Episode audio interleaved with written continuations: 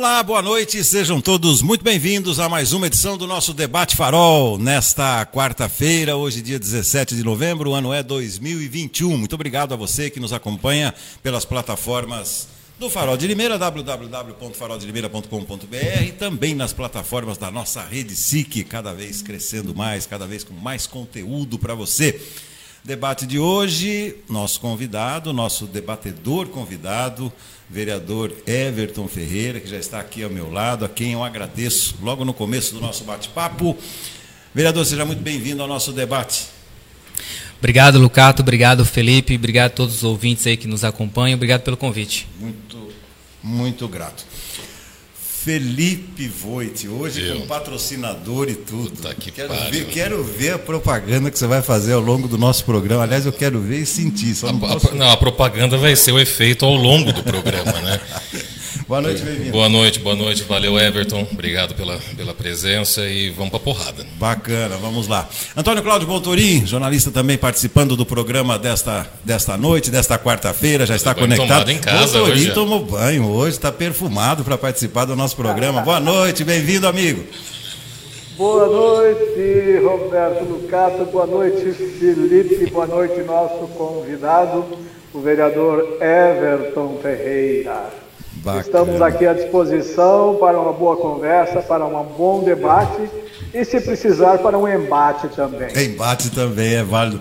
Olha, qualquer semelhança dele com Augusto Aras é mera coincidência. Parece já vou, já vou falar. Olha lá, ele já está já tá te provocando aqui, Cláudio. Prepara uma boa para ele. Eu vai fazer isso todos os programas. Eu ouvi, eu ouvi. Vou fazer uma representação junto ao STF contra ele. Tá bom, é isso aí. Bom, rapidamente vamos às nossas mensagens, né, meu caro Wesley, para avisar os nossos, os nossos internautas, para os nossos telespectadores. Everton, esse programa não é recomendado para pessoas sensíveis a fortes emoções, tá certo? Então, estou passando essa recomendação para você ficar tranquilo.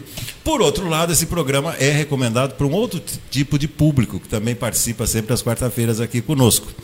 Esse programa é recomendado a todos que prezam a liberdade de expressão, o amplo debate e construção de ideias para o melhor convívio social e desempenho de seus representantes públicos. Estou aqui ao lado de um representante público, vereador Everton. Bom, a dinâmica do nosso programa tem sempre uma perguntinha. Aliás, hoje eu não passei Viu, Você não passou hoje, hoje, hoje, eu não passei a pauta para ninguém. Hoje ninguém sabe o que cada um vai falar aqui no programa. Mas vamos à nossa primeira pergunta para a gente começar debatendo. Já tem que dar o primeiro gole antes. É, você se, se, prepara que essa aqui você vai deitar tá. e rolar. Vamos lá então para o nosso primeiro tema do programa desta quarta-feira. Da Câmara ao Edifício Prada. Quem está no páreo? Começo exatamente com você, Felipe, até para provocar o vereador que está aqui do meu lado, que é pessoa interessada nisso. Olha, eu sei quem não está no páreo, é alguém que saiu da Câmara e já está no edifício e não vai conseguir contornar a situação que está lá, que é justamente a atual vice-prefeita, Érica Tan, que não vai conseguir sair desse, desse embrólio que ela se enfiou justamente por conta dos apoios que os alguns atuais nomes da Câmara estão fazendo para buscar a, a, reeleição do. Era aí que o Wesley. Wesley, você está tomando a Heineken técnico Felipe, cara? Você tá por isso, tá, tá explicado. Então. Começou a tomar. É. Deixa um gole para mim. Ah está muito claro. E aí o, o, o Everton pode até né, dar uma escorregada nisso daí, mas está muito claro que a, a intenção do Mário é fazer. Não, não, não, é essa a intenção do Mário, a intenção do tá Mário é colocar da o Betinho Câmara na jogada. Ao edifício Prada, quem está no páreo? Tá... O Betinho. Quem é o Betinho. É o único, na sua é, opinião? Para mim é o único. Não sai dos 21 Pronto, agora lá. você respondeu a pergunta. Lemão vai tentar a vida inteira querer ser não vai conseguir, ele não tem público cativo para isso, pelo contrário, ele não tem articulação política suficiente para isso. O Lemão, ele acaba, os, os, esses quatro anos que ele vai ficar como presidente da Câmara, ele acabou se limitando muito no diálogo. Como quatro? Mudou agora? Não, ele ficou dois do passado e vai ficar ah, esse daqui sim, mais sim. do próximo. Somando, ele vai ficar essa, ele vai ficar os dois, os dois mandatos como presidente. Ele não conseguiu criar uma articulação política em volta dele que o gabaritasse para isso. Inclusive, no ano passado, houve rusgas internas de que ele gostaria de ser o candidato do Lemão, o candidato do Mário a vice. Era para ser ele, entrou numa briga junto com o PL e aí acabaram escolhendo a Erika Tanque, não ele, em troca dele continuar como presidente da, da Câmara e tal. Então, hoje, Dos 21 que estão lá, o único que está gabaritado com apoio da máquina é o Betinho. Antes da, da provocação do Cláudio, queria ouvir do próprio vereador. Esse salto da Câmara até o edifício Prada não é muito comum aqui em nossa cidade. Como é que o vereador enxerga essa situação? Da Câmara ao edifício Prada, quem está no páreo? Olha, é, eu acho que a, a, coisa mais Pensou certa, demais, perdeu a vez. Eu estou pensando como é que eu vou responder. Mas é, a, a, parte mais certa da política é que tudo é incerto. É. Tudo é incerto. Eu acho que é um. Nós ainda estamos no primeiro ano da, da dessa legislatura, né? É, os nomes falados aqui são nomes fortes que eu acho que, que pode ter chance para chegar lá na frente, mas tudo depende de uma construção. É, o Betinho é um nome que realmente tem, tem é, despontado até pelo volume de votos que ele chegou na Câmara Municipal. Acho que ele tem chance, mas tudo depende dele e de outras pessoas da forma que isso vai ser construído. E as coisas mudam muito, né? Você, por exemplo, na, você pega ali a Primeira Guerra Mundial, o, o Japão invadiu as colônias da Alemanha. Uhum. Na Segunda Guerra Mundial estavam os dois juntos. Sim. Então a, a, a política é, é, uma, é uma ciência humana e o ser humano ele é muito volúvel. As coisas começam de um jeito, terminam de outro. Então eu estou observando, mas acredito que, que ainda muita água para rolar. Bom, mas vocês se veem lá, vocês conversam, tomam Totalmente. um cafezinho, etc. E tal, você é uma percebe... intenção do Betinho. Porque Isso assim. É... é uma intenção do Betinho, ele não faz questão de esconder. É um sonho até que eu vejo né? Você ele, percebe isso? Eu percebo isso nele. Não é uma coisa que toda hora ele está falando, mas é uma coisa que naturalmente. Isso é uma, e é uma intenção sua também?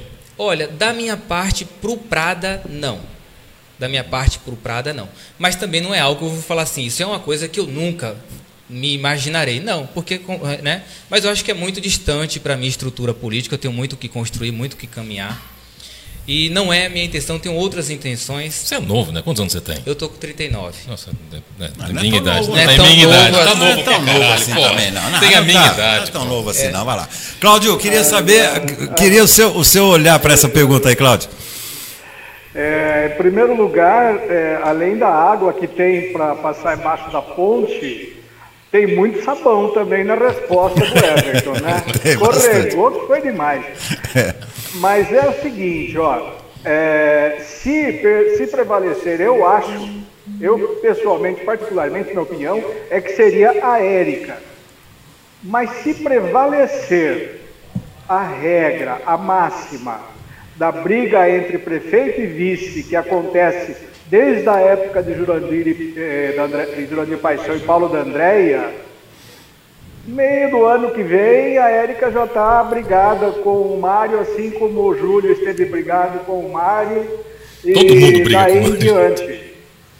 É, é, é, uma questão, é, é a, a, questão da, da, da, maldição do vice. Eu sempre falo sobre isso. Agora, sobre o Betinho, é, eu não sei, é, ele foi bem votado, ele teve bastante voto, mas ele precisa ter menos aversão à imprensa. Eu fiquei correndo atrás dele durante quatro semanas para participar da entrevista com os vereadores é, novatos da Câmara. Entrevistei inclusive o Everton, todos os novatos que estavam lá, menos ele que não deu atenção e não deu nenhuma resposta e não participou. Então, se ele ficar avesso à imprensa dessa forma, quando for perguntado, é, falar que vai responder, que vai e não responde, não é um, um, bom, um bom sinal do ponto de vista político para ele. Agora, é, eu pergunto, por que o Mário estaria investindo no Betinho? Hein, Felipe? Você que pode responder, porque, olha. Não, a gente pode inverter a pergunta. É, o raciocínio é seu. Não, eu sei, mas a gente pode até inverter a pergunta do porquê que o Mário não está investindo na Érica. Também. Mas é, eu acho. Eu porque assim, você tem que levar em consideração assim, a questão do PL aqui, a questão é assim. Miguel, uh, o acordo do Miguel junto com o Mário, e isso vai depender muito das eleições do PL no ano que vem. Se o Miguel for reeleito, ele vai ter um capital político aqui na cidade ainda muito maior e ele vai poder negociar de algumas outras formas com o Mário a, a continuidade do apoio que tem. Agora, nesse, nesse um ano, vai, vamos colocar da eleição para cá, Uh, já nesse um ano, o Mário se vê preso num embate que você falou do, do histórico de vistas e tal. uh, envolvendo a Érica e a atual primeira-dama, para saber quem que vai ser a mulher que vai ganhar destaque nos releases da prefeitura e nos encontros da prefeitura representando o Mário. Tá, mas deixa eu te fazer uma pergunta, Felipe, dentro desse raciocínio seu, com todo o respeito, Cláudio, até é, incluiria o Cláudio nessa questão. Uh, eu gosto de feijoada. Né? Na temperatura, né, Cláudio? A gente gosta de uma boa feijoada, né? Qual, qual, que é melhor, qual que é a melhor companheira de uma feijoada, depois que você come a feijoada? Você fica tranquilo, né? Você não vai sair para dar uma pedalada de bicicleta, você não vai fazer exercício físico, você vai ficar quieto. Vai evitar uma congestão, né? Exatamente. Mas ah, ah, o que, que o Mário tem a, tem a ganhar ou tem a perder? Ele não tem essa responsabilidade, aí eu provoco vocês dois, o Everton também, essa responsabilidade de fazer um sucessor, exceto se ele realmente insistir nessa questão da primeira-dama para ser candidato a alguma coisa. Mas eu não vejo, eu não vejo seja inclusive politicamente, partidariamente, ele tem, ele tem compromisso com quem? Com ninguém. Tem compromisso com ele. Com ele? Sim, com Ué, ele mas e o ele grupo vai sair, dele. vai sair com então, 180 milhões de obras que foram então, realizadas, deixa, etc. Deixa, Grandes obras, de fato. Deixa eu, entrar, deixa eu entrar no debate. Se ele tem compromisso com ele, ele não vai apoiar ninguém, porque ele vai querer voltar quatro anos depois. Aí sim, aí sim. Aí tem uma certa lógica, concordo com você, Cláudio. Aí existe uma certa. Everton, vamos lá. Eu, eu acho que. Eu não vejo que o Mário tem intenção de voltar quatro anos depois. Aí eu, não é uma coisa que ele conversou comigo, né? Eu, mas você o conhece, você trabalhou é, com ele na prefeitura. Eu, eu vou olhar assim bem distante, né? Bem distante. O que, qual é a carreira que eu enxergo para o atual prefeito Mário Botion? Eu acho que ele não vai ter intenção de pleitear a prefeitura em um novo momento, mas eu não descarto a possibilidade de Brasília para ele. Mas aí sim. Mais à frente. Aí justificaria, Cláudio e, e, e Felipe. Para de mandar mensagem. O que, que é? Você está com namorada nova? É isso? Não, antes fosse, estou respondendo minha ex aqui. Ah, então Pera tá aí. bom. Vai, continua aí que o, eu estou o, o, Não, Everton, dentro desse raciocínio, Cláudio, agora peço a sua ajuda aqui. Se ele, se, ele, se ele tem ambição, é, São Paulo ou Brasília? Não sei se chegaria em Brasília, caso o Miguel. Ele não entra numa rota de atrito com o Mário, com, mas ele, com o Miguel, num sim, desse? Mas ele teria que fortalecer, então, Cláudio, nesse, nesse raciocínio, aí uma boa candidatura, fazer um sucessor que o apoiasse daqui a quatro anos. Sim, mas Cinco se ele anos. tem intenção é, por Brasília ou por São Paulo, ele vai ter que esperar mais dois anos. Então só seriam seis. Pois é, pois é. Mas e aí, cadê o palanque dele? Exato. Aí, aí, aí ele perde o palanque. Ele tendo, ele fazendo um prefeito, fazendo um sucessor, apoiando assim a, a algum candidato, aí ele passa a ter palanque. Ele vai ficar a tirar colo, pode ser secretário mas, de então, governo. Mas nesse ponto ele vai ter que ter um sucessor que seja fiel. Ah, bom, aí... Ele vai ter alguém aí, que seja aí, fiel. Aí você já está pedindo demais. E assim, se você pegar um é histórico é de pessoas séria. que acabam oscilando... Se você não entrar, eles não deixam você falar, Everton. Estou falando não, mas, é não, mas aí se ele pega um histórico, por exemplo, da própria vice, que já trocou de partido desde a primeira eleição em 2012, era do PDT do Silvio Félix, foi para o próximo poder escapar do Silvio Félix e entrou no, no PL. Se o Bolsonaro for para o PL, é bem provável que, que o ano que vem saia do PL também, ou, né, enfim, monte um partido próprio e tal. Uh, você tem que pensar nesse sentido, quem que ele está preparando para daqui quatro anos, que ele possa depois bater lá na porta e falar assim, escuta, então, está na hora de a gente devolver o favor que, que eu fiz para você, entendeu? Você acha que ele tem confiança nessas pessoas que estão ao redor dele a esse ponto? Eu acho que é uma discussão que, que ela passa por esse âmbito de consecução de vida política, mas ela também tem um outro ambiente muito necessário, porque as contas do prefeito Mário Botion dessa atual legislatura, ela vai ser votada por uma Câmara que sequer sabemos quem serão. Sim. Né?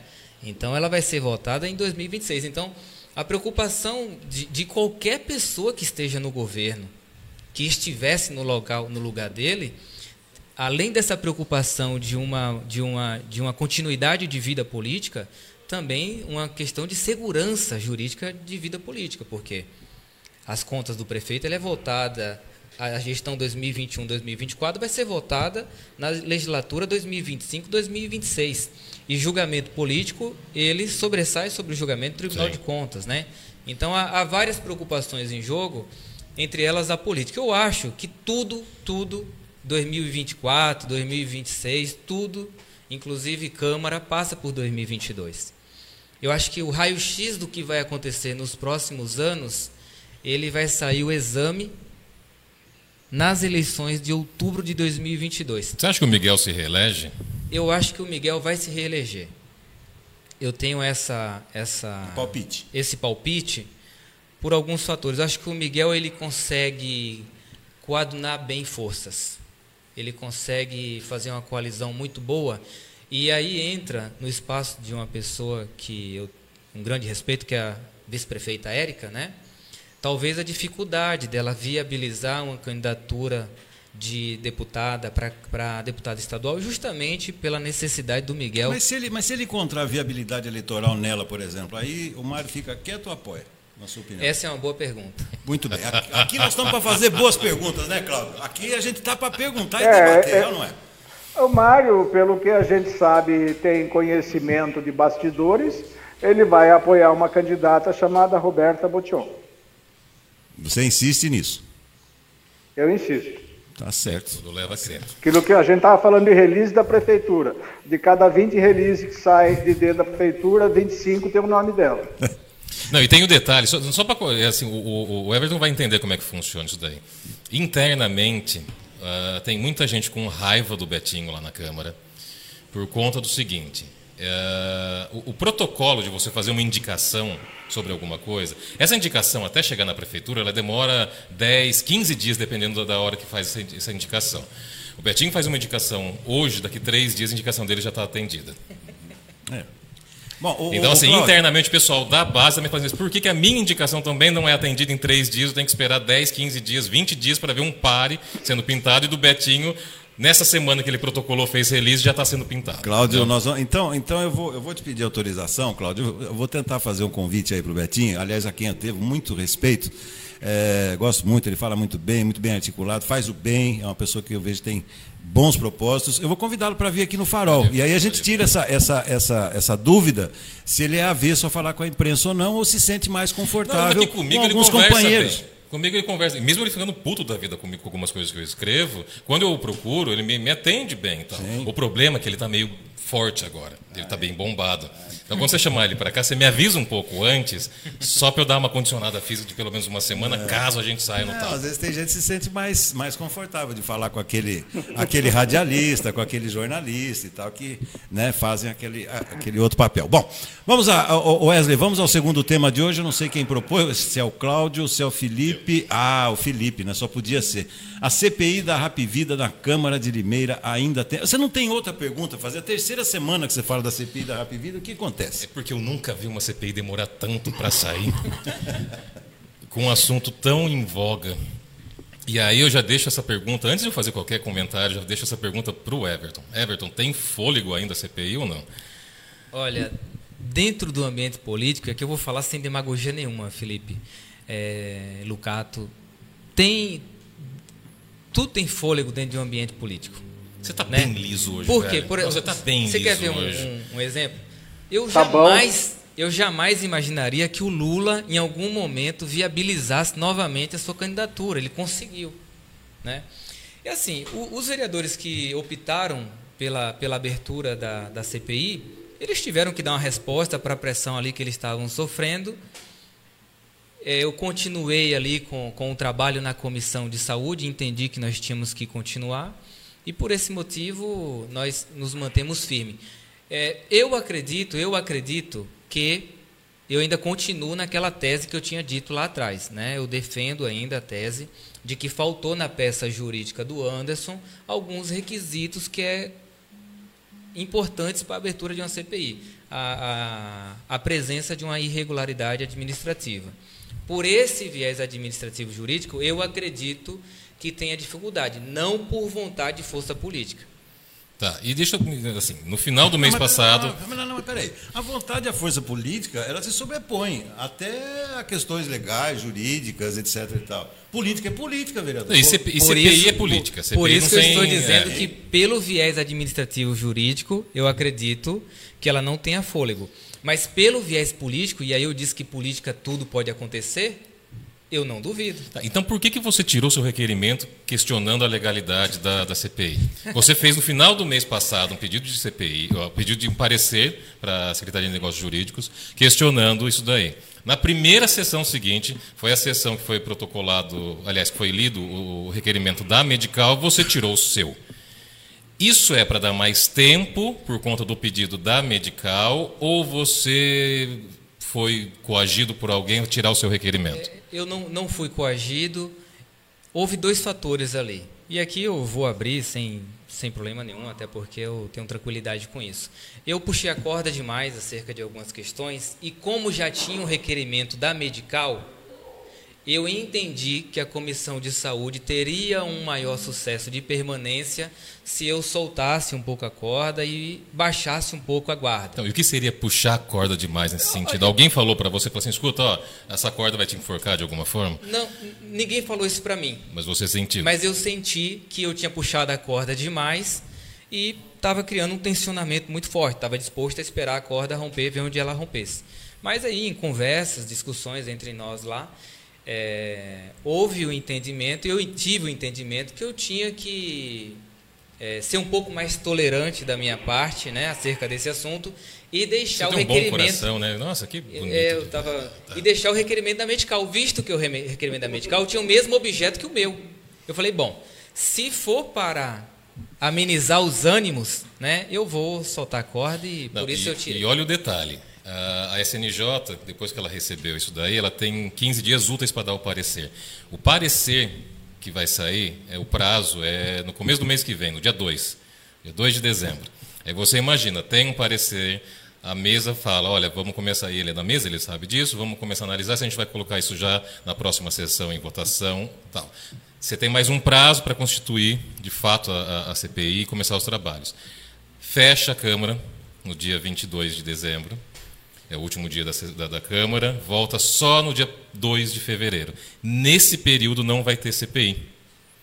Então, assim, ela não tem fôlego, porque ela vai ter no máximo, no máximo, uh, ah, 10 dias em, em dezembro para trabalhar. O primeiro papel que ela tem que fazer é acionar a prefeitura, dar ciência da prefeitura de que eu tenho uma CPI sendo envolvida, para poder dar o prazo da prefeitura de 20 dias para se manifestar e tal. E sem essa manifestação da prefeitura, a CPI não vai fazer nada. Então, eles só vão voltar a mexer com isso se ela for criada em fevereiro. Então lá já foi também. Cláudio, queria fazer uma. Queria fazer. É, relembrarmos aqui essa questão de puxa corda, esticar corda. Quando você fez aquela entrevista há quase 30 anos com o Jânio Quadros, um dos políticos mais polêmicos desse país aqui, você puxou a corda, Cláudio? Esticou ou não? Você se lembra disso? Eu estiquei, Beto. Estiquei. Mas ele era tão bom na corda esticada que ele fazia a corda afrouxar. Formidável. É uma, né? Uma, uma figura fantástica. Coisa. Deixa eu só entrar numa outra coisa, já que a gente está falando de CPI, a gente, ele entrou no mérito o da Cláudio nem saúde. falou a opinião dele da CPI, você pode dar licença para ele? Ele já fala, então? deixa eu só terminar de tá, falar um negócio então aqui, o Cláudio já fala. Ele está de banho tomado, ele está tomando a cerveja dele lá em casa, eu estou tomando a minha cerveja aqui do Não, estou tomando água. E oferecimento de quem? Do Boteco do Felipe, boteco não é meu. Não é, seu, não é meu. É do Boteco, gente boa. Gente boa. Mandou, Depois eu vou falar, mas ele mandou meia dúzia pra tá gente tá bom, hoje. Tá bom. Essa aqui já é a minha segunda que eu estou tomando. Então tá. Eu não sei como é que vai acabar isso daqui, tá bom? Fala bem a do questão... Boteco do Não, Felipe. eu vou falar muito bem do Boteco do Felipe, até porque ah. eu quero tomar uma cerveja lá depois quando acabar essa porra aqui. Tá bom. O... A questão é Comissão de Saúde.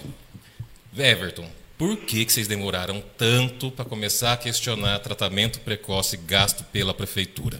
A prefeitura investiu um milhão e meio em ivermectina, azitromicina e cloroquina. Vocês só se manifestaram sobre isso oficialmente no mês passado, depois que uh, toda essa questão da, da, da Prevent, da Rapvida veio à tona, e aí vocês começaram a fazer alguns questionamentos, até brandos para a prefeitura nesse sentido. Eu entendo que você defenda o tratamento precoce, porque você fala que é a questão do autonomia, autonomia do médico em prescrever algumas coisas. Mas você não acha que você, como presidente de uma comissão de saúde, quando você vê que a prefeitura gastou um milhão e meio em quase dois milhões de comprimidos desses três medicamentos da cesta, você não acha que deveria ser questionado, pelo menos ao longo das compras? Porque eu venho batendo nisso desde fevereiro, inclusive no gabinete do Mário, que ele pegou cloroquina para o gabinete dele, eu né, já levantei sobre isso e tal. Você não acha que a comissão foi um pouco omissa nesse sentido, em demorar para começar a questionar o tratamento precoce aplicado pelo Vitor Santos? Felipe, boa pergunta. É, eu acredito que foi mais uma falha minha particular, como um dos integrantes da comissão de saúde, pelo seguinte motivo: pela minha abertura de ter informações dentro da secretaria. Então eu acabei meio que, bom, se eu já consigo a informação rápido acerca disso, não estou tendo problema nenhum. Então, o costume de você já estar ali natural ao, ao ambiente fez com que eu não buscasse através da instituição as informações. Depois que alguns assuntos foi necessitando aprofundamento, aí sim a gente foi tratando. Então, começou por aí. Até porque você vai perceber que eu, para acerca da Secretaria de Saúde, não, tenho tantos questionamentos assim, apenas em alguns fatos que eu quero registrar e até criar um certo documento, algum estudo um pouco mais comprobatório. Por esse motivo eu faço. Mas pela minha habilidade de transitar e ter as informações, esse foi um dos motivos. O segundo motivo é que eu, como diretor na época, eu participei desde desde o início da pandemia e o tratamento precoce, é que eu não tenho vergonha de esconder, nem posso esconder isso, foi algo que eu participei ali. Inclusive, eu tomei também. Porque veja, era uma situação que nem eu, eu fiquei doente em junho de 2020. Teve um momento, eu estava sozinho em casa, eu moro sozinho. Teve um momento que eu achei que eu, eu até avisei uma pessoa, falei, olha, é, me liga daqui a cinco minutos, se eu, se eu não atender, chamo o SAMU. Que eu estava com a, com, a, com a garganta muito apertada por dentro, uma febre altíssima.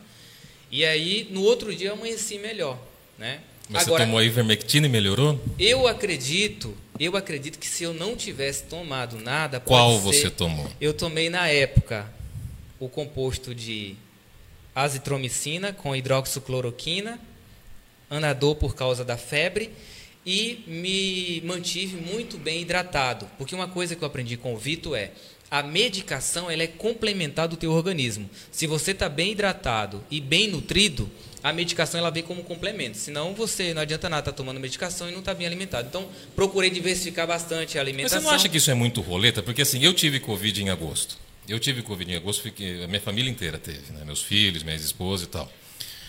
Uh, eu tive um dia que eu, eu penei muito na rotina com os é meus filhos pela manhã. Eu também achei, que eu estava muito mal, não conseguia levantar da cama e os dois querendo que eu cuidasse dos dois, brincasse com eles e tal. Você sabe o que eu tomei? Heineken Zero. Então, assim, eu posso dizer que a Heineken, nesse sentido, ela também é um bom tratamento precoce, já que eu consegui passar pela Covid sem internação, sem nenhum problema? Porque, assim, se a gente está falando de paliativos, de coisas que são para outra função e que funcionam no organismo de alguma forma, a cerveja, nesse sentido, ela hidratou também. Então, eu posso falar que a cerveja me salvou da Covid? Não! A sua linha de raciocínio ela faz sentido, mas é um fato muito isolado. Senão eu teria que ter várias. Isolado quando a gente está falando de milhões de pessoas contaminadas não, e nem todas tomando sobre. Eu falando tomando o mesmo medicamento. Específico.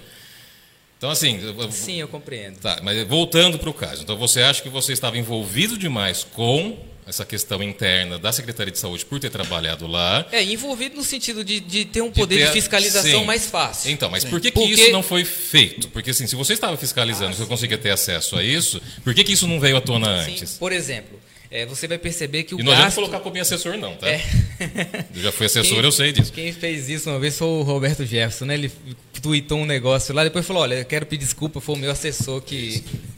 Wagner Barbosa assinou CPI e falou que era vereador, era assessor que tinha assinado CPI no lugar dele. Tá bom. Vamos seguindo então. Daqui a pouquinho tem, tem, tem um recado do bar do Felipe. Eu Agora queria vamos... fazer uma pergunta. Claro, Cláudio, fica à vontade. Aliás, o próximo tema é seu, então faça a pergunta e daqui a pouquinho a gente a solta a sua proposta. Quero, a pergunta que eu quero fazer é para o Everton.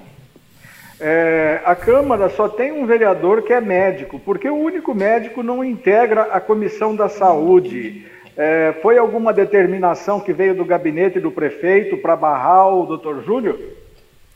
Eu acho que não. E aí eu, eu, explico com muita tranquilidade. Não veio nada definido disso. O que, que aconteceu na época? E aqui sendo bem transparente mesmo. Inclusive, comissão de saúde são dois anos. Eu tenho quase certeza que no próximo, na próxima é, eleição de comissão, certamente ele vai participar. Se você pegar a doutora Mayra, ela é médica, mas ela não ficou os quatro anos na, na comissão de saúde. O que, que aconteceu na comissão de saúde? O Marco Xavier, já tinha uma facilidade, já tinha uma, uma, certa noção, porque ele trabalhou na Secretaria de Saúde e ele sempre praticamente atuou ali na comissão. A outra é a vereadora Lubogo. E eu queria entrar também. Então os dois gostariam de estar ali naquela comissão, que é uma comissão todas são relevantes, mas ela também é, né? E eu também queria entrar. Então teve espaço ali para três e aí por questão de é, for, é, alinhamento político no sentido de né, conseguir os votos, você vê, Marco Xavier não é da não é da base e conseguiu ficar. Então acho que foi mais isso, viu? Foi mais a, a viu Cláudio, Cláudio, né? Foi mais essa questão, Cláudio, que os dois vereadores já tinham essa essa, essa gostaria de estar presente novamente e eu era o que estava chegando vindo da secretaria e também queria estar. Então eu consegui os votos ali para estar presente. Com mas, o apoio da base, porque sim, obviamente. Mas não houve um bloqueio, não houve um bloqueio. E eu acho, eu acho que na próxima comissão certamente ele vai estar tá, vai estar tá participando, assim como não, outros porque médicos. Ele também, ele também queria estar nessa. Você quer ver também um outro vereador que é o que era médico e não ficou os quatro anos na comissão? O Rafael Camargo, ele ficou dois anos. Depois, nos outros dois anos, ele não ficou. Então, assim, não acabou a legislação para falar assim, olha, como que pode um médico... Você vê, é, um, quem foi um dos melhores ministros da saúde, que eu acho, no meu ponto de vista? O José Serra, no meu ponto de vista. Não era médico. Bom, não, mas, não, Agora, é, é importante porque... ter médico? É importante ter médico. Por exemplo, os médicos não entendem de gestão de SUS, a maioria. A maioria, não são todos, não são todos, mas de gestão. É importante para a Comissão de Saúde ter alguém que entenda das legislações do SUS, de como funciona as complexidades do SUS e os financiamentos do SUS. É importante. Se eu ficasse de fora, eu também ia reclamar. Como é que pode? A única pessoa que tem o conhecimento financeiro do SUS ficou de fora. Então eu compreendo a reclamação dele, assim como eu também ia reclamar se ficasse de fora pelo conhecimento técnico mas de vale, gestão. Mas vale lembrar que nós estamos vivendo uma pandemia, né? uma situação de excepcionalidade, né? Isso sempre é bom lembrar. Vamos, o, o meu caro Wesley, meu caro Wesley Almeida, a, tema, a nossa enxugar tema, você pois coloca é. muito tema aí, a gente é, vira nessa zona aqui, não, a gente não consegue falar as coisas que tem que falar. Ele até tirou a camiseta tem, não, não, não, ele falou tá que ia fazer isso daí, o, o ah, paletó dele. Está tá, tá esquentando que o nosso convidado tirou o paletó. Essa, não, eu estou me sentindo aqui o máximo, né? Que eu não tenho tanto cabelo assim, mas de vez em quando está batendo um vento aqui na minha. oferecimento do bar do Felipe. Boteco do Felipe, que eu vou tomar uma lá depois quando acabar aqui, tá? Wesley, depois se você encontrar aí a a vinhetinha aí do Boteco do Felipe, depois nós precisamos colocar, viu? O Boteco do Felipe tem uma vinheta bacana aí do Boteco, locução minha, inclusive. Aliás, fiz a locução, me deu uma vontade de ir lá. Quinta-feira tem o Bauruzinho. Tem o Bauruzinho, Bauruzinho promoção. Promoção do Boteco do Felipe. E é aqui relativamente perto, dá pra gente ir a peça, quiser, viu? não sei se dá pra voltar, mas. Não, voltar a gente não volta. pra ir dá. Cláudio, eu tentei resumir um pouco a sua, a sua provocação. O uso de máscaras deveria ser opcional em São Paulo, Cláudio? Explique melhor isso pra gente. Olha, nós já conversamos sobre isso no período da manhã no Farol de Limeira. Eu quis colocar essa situação justamente é, porque nós estamos assistindo uh, uma onda nova de coronavírus é, na, na Europa e a Europa e, e os Estados Unidos foram os primeiros locais onde aboliram as máscaras. É, os Estados Unidos, mais na região do Texas é, e nos estados republicanos, e a Europa entre Itália, a Alemanha e Áustria. Agora, nós estamos aqui numa situação, eu até diria, numa situação confortável agora, é, numa situação de é, controle, pelo menos numérico, está numa, nós estamos numa situação de controle, mas é preciso entender que é cedo ainda. Eu estou falando como leigo, não sou médico, para se é, abolir o uso da máscara. É, eu, particularmente, pretendo usar essa máscara ainda por um bom tempo, mesmo porque a primeira entrevista que eu vi da Margarete Dalcomo, da Fiocruz, ela disse: depois que a pandemia for embora e quando for embora, nós precisaríamos ficar mais dois anos usando a máscara facial. Por isso que eu propus esse tema para a gente é, levar a, a termo e também para tentar buscar mais pela consciência é, da população sobre esse assunto. É, eu tenho algumas coisas para colocar sobre isso também, Claudio. Andei, andei pensando bastante depois que eu vi o seu tema, mas eu queria ouvir o vereador primeiro aqui, antes de ouvir o Felipe. Acerca da máscara? É. Olha, eu. eu Você quer mandar aí abraço eu- para alguém? Fica à vontade também. Não, estou tranquilo. Estou só observando se tem algum comentário para eu responder aqui. Tá bom. É, esses Mas dias. ninguém, você não tem um oi para mandar para alguém? Assim, manda um oizinho aí. Manda pro teu assessor que tá aqui. É, Assessor tem que ser valorizado, gente. Manda pra ele, vou valorizar. Bom, quero mandar um, um, um oi aí pro vereador Betinho, que acho que está nos ouvindo. A, a Carla, a nossa assessora, está aqui Grande também nos Betinho, um abraço assistindo. pra ele. Um abraço para a vereadora Mariana, para a vereadora Tatiane Lopes, a outra bancada ali do PL. Um abraço aí pro, pro vereador Marco Xavier, Vaguinho, todos os outros vereadores. Um abraço para todo mundo. Um abraço para. Tá todo mundo assistindo? pra Você fica mandando inteira. abraço desse jeito agora? Você, já- Isso mesmo, isso você viu os dois? Você viu todo mundo ontem? Ué, mas tá com saudades, velho. Saudades. Vai ver todo mundo amanhã de novo. E aí, com máscara ou sem máscara? Olha, eu, eu vou um pouco na linha do Cláudio. Eu acho que é uma anomalia biológica que ainda estamos aprendendo. É muito cedo para descartar algumas questões. A ciência ela vive disso. Ela testa, observa, sai da teoria e vira ciência. É, alguns jornalistas até falam: olha, o Ebert é bolsonarista. Eu não sou bolsonarista. Eu votei nele, apoiei ele. Bolsonarista é aquele do tipo também lulista, que fecha o olho, o que ele fizer tá, tá bem feito. Não, por exemplo, uma coisa que eu discordei do, do presidente, eu acho que ele não tinha que eh, baixar a normativa para obrigar a retirada da, da uso de máscara. Não, não teria nem que tocar nesse assunto. Agora parece que Não, o Dória. pera, pera, pera, você está falando que bolsonarista é ignorante, com, né, com venda, que não, não pensa direito, que não. Enfim. Ah, falou lulista também. Não, Lulista tudo bem, mas. Eu ele- tô falando né, os dois. Dos dois, né? Eu, tô- eu falo Os extremos, lulista quis com propriedade porque eu votei nele duas vezes. No Lula, Sim, você, você- você oscila bastante, né? Não, peraí, você votou no Lula e no, e no eu Bolsonaro. votei no Lula duas vezes. Tá bom, tá Eu certo. votei no Lula duas vezes. Perfeito. E me decepcionei com ele porque ele. Já se é, decepcionou com o Bolsonaro ou não deu tempo ainda?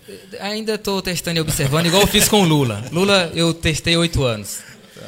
E o Lula prometeu uma distribuição, uma melhor distribuição de renda, não via comunismo, e depois, quando ele chegou ao poder, as grandes empresas, a concentração de renda aumentou. Eu acho que ele deveria ter trabalhado um pouco mais, dando autonomia ao ser humano, buscando ali, através do empreendedor- empreendedorismo humano.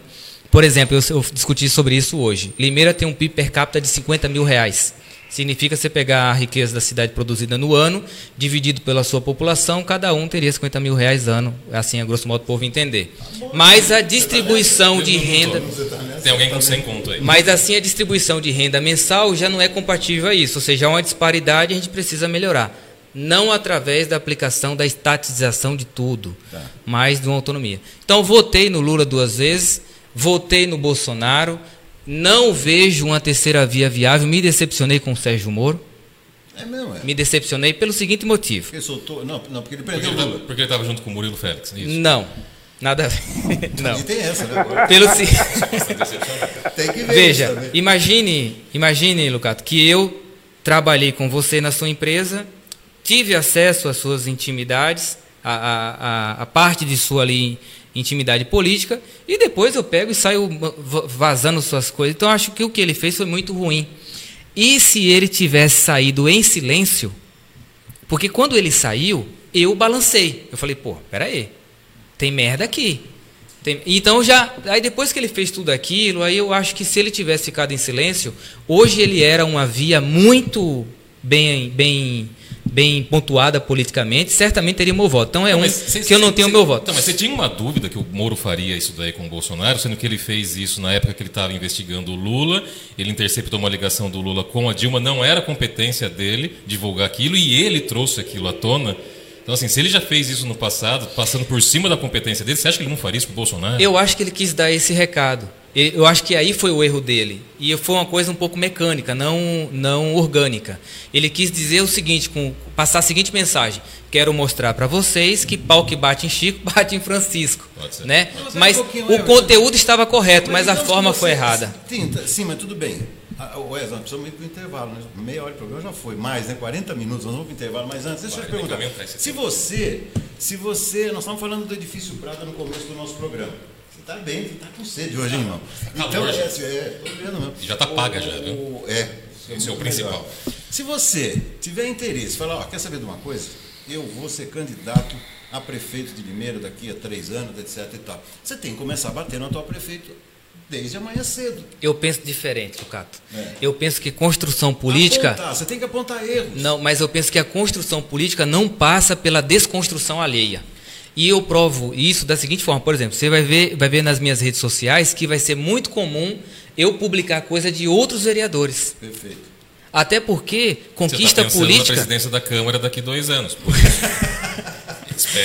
Até porque conquista política não se passa de uma singularidade, mas de um, um, uma união de forças, uma coalizão. Mas eles atropelam você se você ficar com esse negócio de união. Ninguém é unido. Imagina que ninguém está louco. O Wesley, vamos para o intervalo. Não, entendi. Entendi o seu raciocínio e respeito. Mas a coisa não E por fim, ele não falou se ele achava que deveria ser opcional ou não Bom, eu acho. É, é uma coisa que eu. Oi? Máscara. Ah, não, sim ou não? Não, a máscara ela tem que usar, mas em ambientes seguros, distância, distância é, guardada, eu acho que tá fica, aqui, fica tá opcional. Por exemplo, cara, quem já tomou a vacinação, aqui. já tomei a vacina. Não, eu acho que. Cláudio, Ainda bem que a gente está tudo vacinado aqui. Cláudio, só para encerrar, então, eu, eu, eu, fiquei pensando muito para te dar essa resposta, que certamente meu filho está acompanhando o programa também, não quero que ele se desaponte comigo, mas Hipocrisia não dá para aguentar. Hipocrisia não dá para aguentar. Ninguém está nem aí com máscara mais. Essa é a grande é, realidade. É, e, Você falou. As pessoas esse é um fato. No futebol. Inadequadamente. No jogo, falamos hoje pela manhã, desculpa, Cláudio. É, é, São Paulo o São Paulo jogou nesse domingo contra o Flamengo. Aliás, tomou uma pinga do Flamengo, espetacular. Mas, assim, 50 mil pessoas no campo, ninguém com máscara, ninguém pediu exame vacinal, ninguém pediu porcaria nenhuma. Então, eu acho que está vendo muita hipocrisia. é por isso que eu entrei nesse assunto. Exatamente, mas muita hipocrisia. Outra coisa, eu mesmo, eu já usei de maneira inadequada a máscara. Eu já fiquei é, mais de um dia sem lavar a máscara também, nessa correria. Então, é, é, assim como eu, tenho certeza que muita gente também se esqueceu, esquece em casa, cedo na máscara no não, carro. Especialmente não, depois que tomou vacina ainda. A né? Pega a máscara aqui de baixo, faz, é isso que acontecendo. Eu tenho máscara no chão do meu Fusca, que eu uso ela de vez em quando, tá lá no chão, gente. Tá lá, tá guardada. Vai ser difícil. Mais uma vez, agradecendo a presença do vereador Everton Ferreira, conosco também, meus companheiros e amigos Antônio Cláudio Bontorim e Felipe Voit Felipe, que está sendo patrocinado. Aliás, o Boteco do Felipe está patrocinando o, o, Felipe. O Ogro também. Não, é, é, genial isso daí. Vou começar a colocar algumas coisas no meu blog dele também, porque.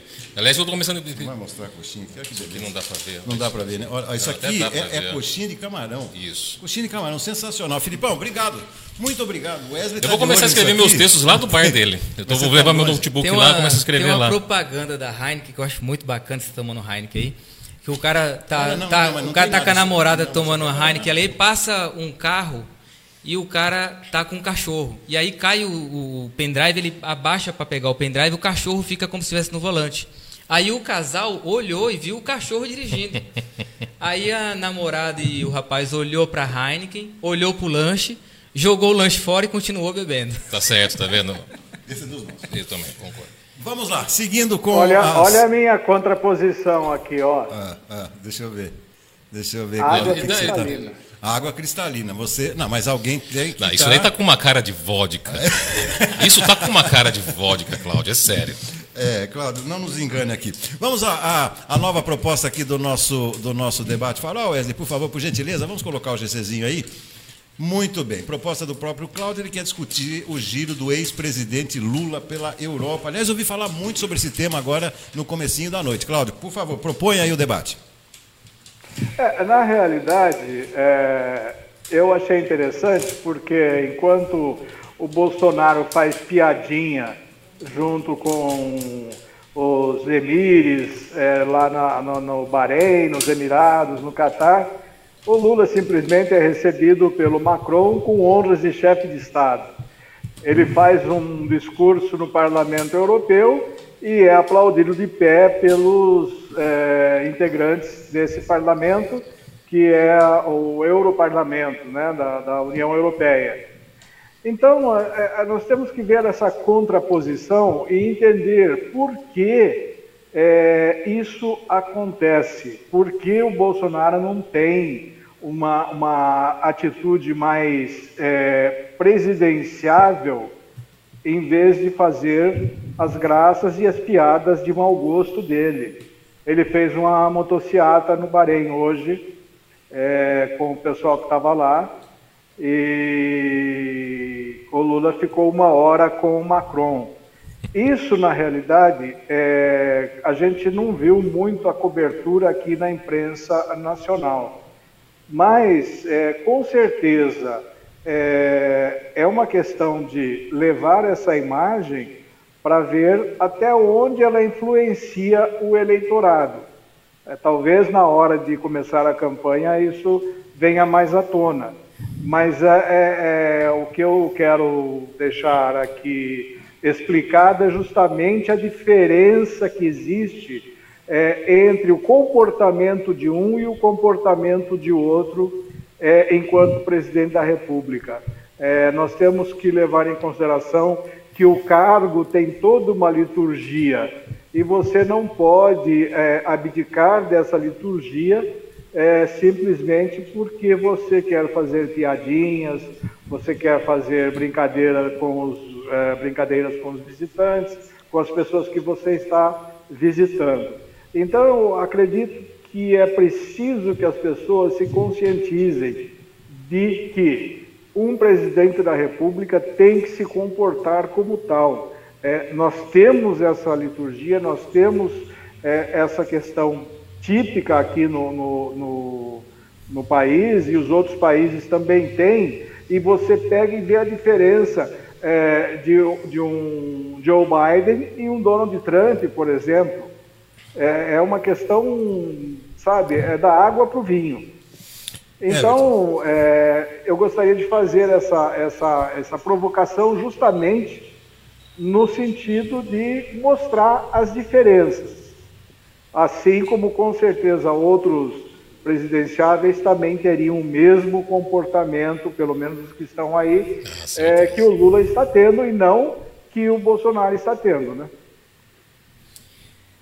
Cláudio, eu acho que foi isso que levou Bolsonaro a, a, a, justamente isso que levou Bolsonaro à presidência, e talvez assuste até um pouco esse, esse pensamento meu, mas eu, eu entendo que a, a esquerda viabilizou a candidatura de Bolsonaro e a esquerda colocou ele no poder quando deu a ele a oportunidade de algumas polêmicas. E aí, quando ele mostra de fato quem ele é, isso atrai uma certa parcela. Então ele veja que ele não é um político que ele, ele se molda e se formata, né, para construir uma narrativa. Lula está construindo a narrativa, que eu não estou fazendo defesas de nenhum nem de outro. Lula está construindo a narrativa para vir viabilizado, dizer que ele tem uma solução para a economia do país, tanto interna como a questão da economia externa. E o Bolsonaro é o estilo dele. E foi assim que ele virou presidente. Então as pessoas olham e falam assim: ó, eu gostei desse cara, porque ele. E o lado bom dele, qual que é o lado bom dele? É que ele já mostra quem ele é. Ele mostrou lá atrás quem ele é. Então quem votou, votou numa coisa que depois não mudou. Não, mas esse comportamento dele de agora te coisa atraiu? Eu, coisa te que, agradou? Coisa, é, é, é, eu não vi essas piadinhas que ele fez e nem vi o, o os discursos piadas homofóbicas piadas homofóbicas. Ei, não não não vi não vi. É, agora tem muita coisa dele que eu não concordo né? Agora o que me chateou foi fazer o que o Dória fez. Formou para mim um personagem fiz campanha para aquele cidadão e depois ele se revelou totalmente diferente. Então, por exemplo, ficou com o Bolsonaro quando era conveniente, batia no Lula quando era conveniente. Então, esse tipo, esse tipo de político camaleão, que não tem um DNA muito, muito formatado, talvez não, não tenha uma capilaridade. Bolsonaro ele tem justamente por causa disso, por mostrar quem ele é. Vereador, Aí quem gosta, gostou. Quem vereador, não gostou. o senhor está na mesa de um presidente que apoiou Paulo Radich, depois apoiou Mário Botion e o próximo o prefeito de Limeira ele vai apoiar também. Ele está sendo volátil nesse caso? Não, não gostaria que você repetisse a pergunta que eu não. Senhor presidente da Câmara, ele apoiou Paulo Radich, fez campanha para o Paulo, trocou, de, trocou de, de apoio, apoiou o Mário, que era contra o Paulo dois, dois mandatos com o Mário, o próximo candidato que tiver, independente de quem seja, estará junto com ele e tal. Você acha que ele está se adaptando como político, já que você falou que é esse negócio, ah, apoia um, depois apoia outro e tal? O senhor está na política. A gente tem que fazer isso daí se quiser se manter na política. São construções políticas. Então, nesse caso, o seu presidente da Câmara ele foi volátil por ficar apoiando diferentes candidatos conflitantes em eleições conflitantes. Eu acho que não volátil, porque assim, o que eu pontuei aqui foi você mostrar uma coisa e depois fazer outra. É você montar um personagem, eu sou isso. E aí depois que você assume a caneta, você mostra de fato quem você é. Eu Com, não continua a pergunta, foi é, eu não, eu não tenho necessidade nenhuma de agradar o presidente Lemão da Jeová Rafá, nenhuma mesmo. Eu tenho minha independência política para opinar da forma que eu achar que entendo. Em alguns momentos até utilizo do artigo 29 acerca da Constituição, acerca da inviolabilidade do meu voto, das minhas palavras e das minhas expressões. Mas eu não vejo ele nessa, nessa linha que eu pontuei aqui porque uma coisa é você ser volátil, outra coisa é você ser volúvel, no sentido de caminhar mais pelo centro. Tem alguns políticos que caminham pelo centro, nem pela extrema direita, nem pela esquerda. Isso é uma desculpa para poder trocar de lado sem cair de cima do muro, entende? É bastante comum. Bom, vamos passar ao próximo tema, Cláudio compreendido então, mas eu estou eu, eu, eu mais ou menos assim é, é, na resposta aqui do vereador. Realmente tem é, o presidente tem se mostrado que ele é fiel às suas convicções, a gente tem que respeitar isso, ele não vai mudar a sua postura, desde o começo está sendo assim, e provavelmente não vai mudar tão cedo as posturas e a imagem sobre a qual ele se elegeu. Vamos ao próximo tema, então? É, ele, ele é de fato fiel ao baixo clero de onde ele veio, né? É, as convicções, né? O tal do outsider, né? Outsider, fez as propostas. Vamos lá, questões internas, essa aí é a provocação do Felipe. Questões internas afetam o trabalho parlamentar e o atendimento à população. Por que essa pergunta, Felipe? Por conta até desse comentário que eu tinha feito antes com relação às indicações, de esse vereador tem as indicações atendidas, aqueles não. Uh, de repente, um vereador que começa a, a não votar muito com a base por conta de desavenças internas mesmo, e aí jogando bem claro para o Everton tal. Uh, você acaba tendo dentro da base do Mário, uh, você não goza de, de total uh, credibilidade para alguns dos seus pares. Alguns não, não gostam da sua postura perante assuntos do governo. Uh, tem vereador que fala que você acaba passando por cima de alguns. Como você sabe isso aí? Você hackeou algum deles? Não, porque eu converso com eles. Ah, eu converso. Mas você eles. confia? Uh, não, porque eu estou jogando para ele. tá certo. É, eu não preciso manter isso daqui, mas ele sabe o que eu estou falando. Uh, alguns falam que ele acaba querendo ser o líder por cima do líder de fato, que é o Junegão, que acaba tendo um mandato nesse sentido de líder um pouco mais apagado, ele não tem uma defesa, uma, uma defesa do governo do Mário Botion da forma como o, o, Everton acaba fazendo.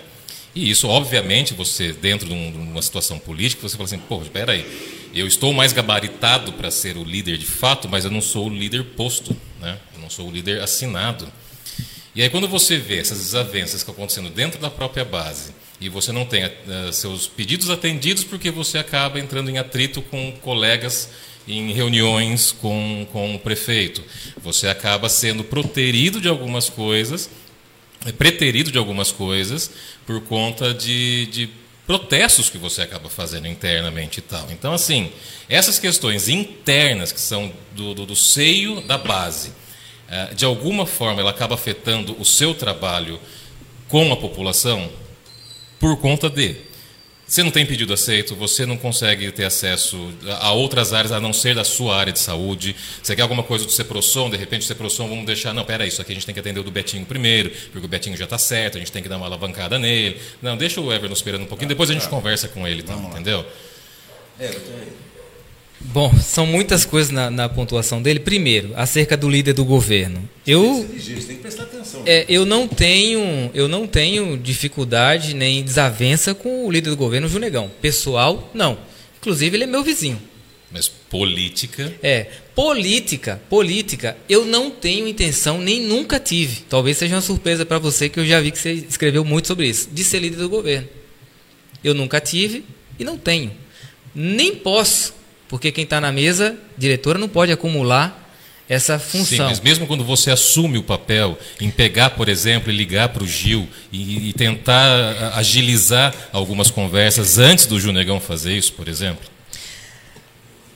Olha, eu, eu tive essa dificuldade quando eu estava na Secretaria de Saúde. E aí, acerca da sua pergunta, se algumas questões internas atrapalham a população. Eu vou dar um exemplo do que eu vi na Secretaria de Saúde. Eu sofri muito na Secretaria de Saúde. Muito eu, eu cheguei a, ao ponto de, de que as pessoas não podiam vir na minha mesa conversar comigo. Porque as pessoas viam em mim ali uma, uma ameaça de uma pretensão que eu nunca tive. de tomar o lugar de um ou tomar o lugar de outro, acabou que ah, você foi sendo tão acuado, tão acuado, tão acuado, que aí você teve que também ter uma estratégia de, de, de sobrevivência. E política realmente é uma selva. Né? O que, que eu percebi na Secretaria de Saúde? Por exemplo, algumas questões internas. Algumas pessoas defendiam que alguns recursos pactuados do Ministério da Saúde não deveriam ser usados para a necessidade da própria saúde. Por exemplo, vinham muito recurso da, da vigilância em saúde que não eram consumidos na proporção que vinha, e de uma outra ponta eu tinha 10 mil pessoas esperando exames de alto custo e esse dinheiro sobrando aqui. Eu fiquei sem dormir uma semana. E eu tenho uma coisa que eu gosto de fazer, perguntar e questionar. E aí eu fui estudar, fui estudar, fui estudar, até o ponto que eu descobri que aquele dinheiro da vigilância poderia ser usado para o pagamento dos próprios funcionários da, da, vigilância, pagamento esses que eram pagos com recurso próprio, e esse recurso próprio poderia ser desvinculado e colocado na área da própria saúde e zerar a fila. Isso foi feito. Então, assim, a sua pergunta, questões internas podem atrapalhar o atendimento da população? A resposta é sim, podem. Por exemplo, isso, mas nem tudo. Algumas questões políticas e até talvez você como vereador agora, você agora, enfrentando isso e enxergando do outro lado. É você apresenta a demanda, você não atende mais a demanda. Eu respondo muito facilmente que a demanda que o vereador in, in, informa é uma demanda de obrigação do executivo e não dele. Já começa por aí. Já começa por aí. Agora, é claro que nós não devemos nos fechar para buscar ali o, o atendimento de um, de um mato que precisa ser cortado, de uma, de uma, de uma, de uma árvore. Agora, não vamos ser demagógicos de falar assim, olha, ah, o, o presidente da República tem o deputado lá do, do da oposição que vive descendo pau nele. Vive, é claro que esse cara vai ter uma dificuldade em alguma não, viabilidade. Uma coisa, é, quando você vê que o mato do outro vereador foi cortado mais rapidamente que o seu mato, isso cria um certo ciúminho? Para mim, não. Tá. Pode ser que para outros, sim. Tá. Pode ser. Eu não posso. Sim, né? sim, perfeito, perfeito. É que a gente sente. Não, gente sim. Sente. Mas, mas, por exemplo, quando você fala que a demanda que é apresentada é uma obrigação do executivo, sim. Uh, qual é a explicação, então, para você ter uma. E isso vocês fizeram um negócio muito bem ensaiado, e aí eu tenho que tirar o chapéu para vocês, da base e da comissão de saúde, quando vocês apresentaram numa quinta-feira a fila de 19 mil consultas em atraso e já no dia seguinte a mesa diretora apresentou que vai devolver o dinheiro da Câmara para conseguir suprir um pouco dessa fila. Cara, Essa jogada em questão de um dia da notícia que foi dada e da solução, e a Câmara oferecendo a solução, não o Executivo, isso não é uma falta de gestão muito grave na Secretaria de Saúde, sendo que a Câmara teve que devolver um dinheiro que ela é obrigada a devolver no final do ano, não no meio do ano. E ela teve que devolver para suprir uma demanda que vocês apresentaram que era um problema que existia. Sim. Felipe, eu tenho três coisas para lhe responder. A primeira é que isso tudo que você pontuou dessa estratégia, pseudo, é, possível estratégia, foi uma grande coincidência. Não foi. Vereador não foi, vereador. Segundo ponto. Coincidência, sei lá, começar a chover aqui, eu estou sem guarda-chuva. Isso é Cláudio, é coincidência. Cláudio, vai anotando aí, Cláudio. Segundo ponto. É, é, tudo, tudo no poder público precisa de uma melhor gestão. Tudo. Não tem nada que não precisa ter, ter uma gestão melhorada, inclusive na gestão da saúde. Os meus discursos sempre são: o SUS melhorou, mas há muito a ser feito. Então, a Secretaria de Saúde precisava de uma melhor gestão? Sim, começando por uma implantação de um sistema integrado de reunião de dados que ainda não tem. Precisa e por que, ter. que não tem? Essa é uma outra ótima pergunta, porque a gente tá, na época que eu estava lá, a gente preparou isso para 2019 para começar a licitação em 2020 e veio a pandemia. Com um milhão e meio vocês conseguiriam implantar isso daí? E aí Sim. Um milhão, um e, milhão e 800 a 2 milhões é muito aproximadamente. Fácil, então, tratamento precoce é. que não funcionou nada, é. não funcionou e... nada para ninguém, gastou dinheiro com tratamento precoce, poderia ter investido nisso daí. Então, e, né? e, aí, voltando agora ao assunto ainda da gestão, tudo precisa de melhorar a gestão. No caso da Secretaria de Saúde, eu não, não vi uma, como uma penalidade, porque primeiro não era um orçamento deles. Era um orçamento de uma outra entidade que poderia dizer não. Vamos que poderia então, dizer o nosso, o nosso último tema de hoje, programa passando, passando rapidamente. A Cláudia, eu vou começar com você então. De tempo aqui. O último é, o último, o último tema começa contigo, Cláudia. O fôlego do Auxílio Brasil, do ponto de vista eleitoral. O que, que você acha disso, Cláudio? Olha, é, nós tivemos um exemplo bem, bem visível no começo do ano passado, em março, quando foi criado o auxílio emergencial de 600 reais. Foi criado pela Câmara e pelo, pelos deputados, é, por força do Rodrigo Maia como presidente da Câmara e não pelo Bolsonaro, que por ele, ele daria 200 reais. É, e nós vimos que ao longo de 2000 a popularidade do presidente subiu por conta disso. Agora, nós estamos numa outra realidade, é, numa realidade de alta inflação, é, numa realidade de fome, e eu não sei até que ponto esse auxílio de 400 reais, que na realidade não vai ser de 400 reais nesse primeiro pagamento, é, vai ser de 217, porque ainda está dependendo da PEC do, do, dos precatórios, Sim. está enroscada lá no, no Senado, né, e vai ficar enroscada lá. É, então, do ponto de vista eleitoral, ela pode ter um efeito, mas eu acredito que ela não terá o efeito que teve como o auxílio é, emergencial lá atrás, porque o país ainda estava com a inflação controlada e os 600 reais ou 1.200 para mães solteiras, por exemplo, ajudou muito. Agora, 400 reais hoje realmente não, quase não se compra nem, nem a cesta básica. Felipe.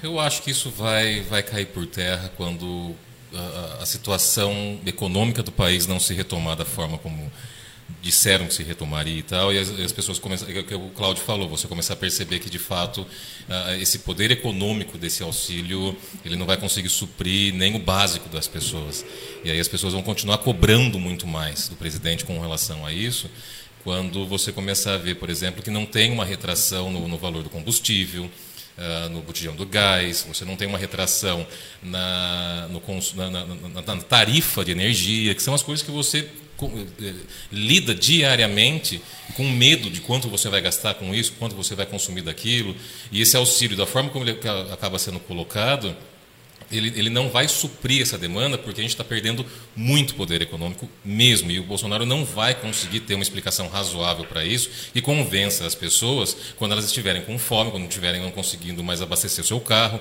quando não estiverem mais consumindo o gás básico para o seu alimento diário. Né?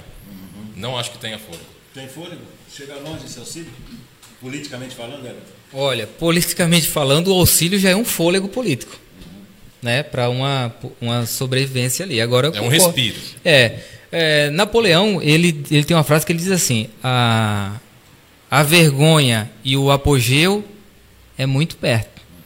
Né? Então ele pode ter muito sucesso, assim como ele pode ser envergonhado. A resposta para isso é o tempo. Vamos esperar e ver o que acontece. É, mas eu acho, eu concordo mesmo com o Claudio, não sei se vai dar, não sei se vai dar tempo para isso. Vereador, cinco perguntinhas para a gente terminar, bate bola rápido. Pode claro, ser? pode ser. Então vamos lá, primeira, define uma palavra. Vamos lá, primeira. Gratidão. Esquerda ou direita? Centro, à direita. Lula é?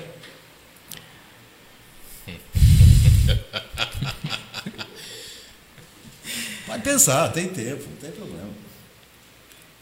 Demorou muito para. Você quer um gole de cerveja para ver se ajuda? Deixa eu beber uma água. Toma ah, água. Fica tranquilo. O boteco do Felipe dá outras coisas. Você pode tomar água com gás Grande lá também, não tem problema. Lula é um, um, um, grande liso. Acho ele um cabra liso, viu? Cabra liso. É. Bolsonaro é? Também tá Uma pessoa rudimentar. rudimentar. No, rústico. Rústico, essa é a palavra, rústico. Poder Judiciário. É.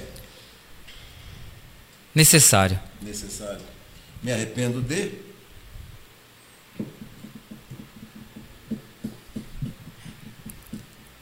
Essa é uma um boa pergunta. Ele, eu vou ter que dar um gole de cerveja. É. Porque algumas coisas que eu já me arrependi no passado, hoje eu não me arrependo mais, porque se eu usasse tivesse retirado, não teria a construção psíquica e experiência que eu tenho hoje. Tá.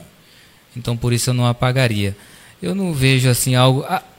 Acho que tem uma coisa que eu me arrependi, que eu me arrependi, eu me arrependi sim, Foi uma vez um morador, eu também sou síndico, né? E aí eu denunciei ele no.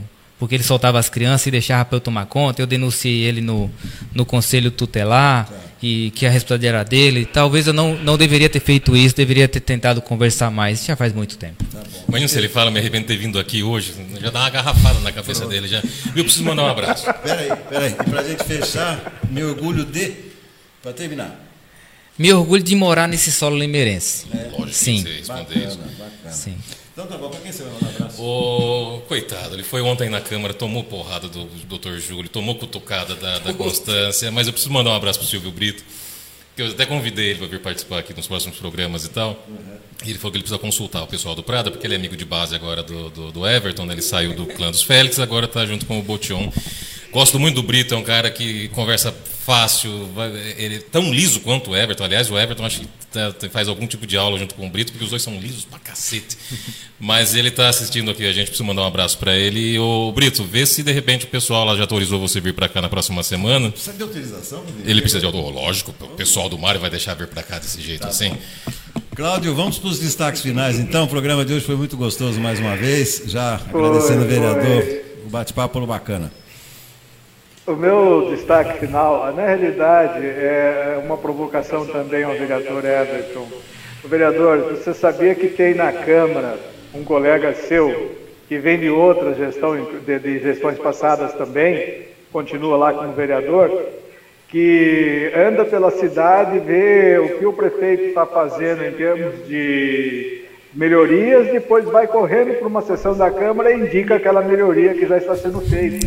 Você sabia disso ou não? É assim, ele vai de Uber ou ele vai de táxi?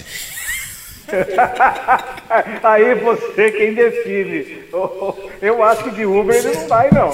Segura a boca um minuto só. Não é, só para saber como é que ele está rodando pela cidade, gente. Está caro o combustível, tem que saber como é que ele está andando. Eu não tenho conhecimento, mas é bom saber disso. Investiga lá para nós. Vou, vou, começar a fiscalizar isso aí, viu? Vou te convidar, volta mais vezes aqui para a gente bater eu, um papo. Eu sou muito grato, viu, pelo convite, Lucato, Felipe, Cláudio, obrigado aí pela, pela, pela parceria, pela troca de experiências, palavras e ao público aí que nos ouviu. Obrigado. E você volta logo, tá? Boa sorte, sucesso no seu mandato. Obrigado. Cláudio, valeu, meu amigo. Amanhã, amanhã José Ensinas apresentando o nosso Farol de Limeira a partir das 10 da manhã. Eu volto na sexta-feira, tá bom, Cláudio? Ok, boa noite a todos, boa noite Everton, Felipe e Roberto. Até amanhã no Farol, então, né, com o Ensinas. E até a próxima quarta-feira com o novo debate Farol. Bacana, bacana. Aguardando a autorização do edifício Prada. Nós vamos ficar até lá, viu, Cláudio? Vamos ficar tranquilos até lá. Está difícil de liberar o pessoal lá. Obrigado. Eu que agradeço, eu que agradeço, Mano Velho. Você é um cara foda é pra caralho. E agradeço o Boteco do Felipe também pela Heineken. Já tomei três na meia dúzia. E... Deu certo o negócio. Deu certo, fechou. Valeu. Wesley, muito obrigado aí pela parceria mais uma vez, Wesley Almeida. Você pode tomar Silvio, cerveja e continuar tomando Silvio Silva, um grande abraço para o Silvio Silva, meu amigo, companheiro aqui da Rede SIC. Muito obrigado a todos que nos acompanharam em mais um Debate Farol. Voltaremos amanhã com o Farol de Limeira e quarta-feira da semana que vem, se, se houver permissão de lá, aqui na Rede SIC no Farol de Limeira. Tchau, boa noite.